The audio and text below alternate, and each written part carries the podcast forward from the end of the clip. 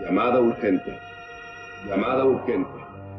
¿Sabías que desde los años 40 se intentó grabar las primeras películas del santo, sin embargo, este decidió no aparecer en ellas y a cambio se sustituyó por otro fúgil llamado El médico asesino. Estas primeras películas consistían de dos episodios, realmente no grabados como películas, sino como una serie de televisión que nunca se llevó al aire. Llamada de emergencia. Llamada de emergencia. Santo respondiendo a profesor Orlov. Podrás conocer más de estos datos en Cine Radiografía muy pronto. Pueden herir a la muchacha.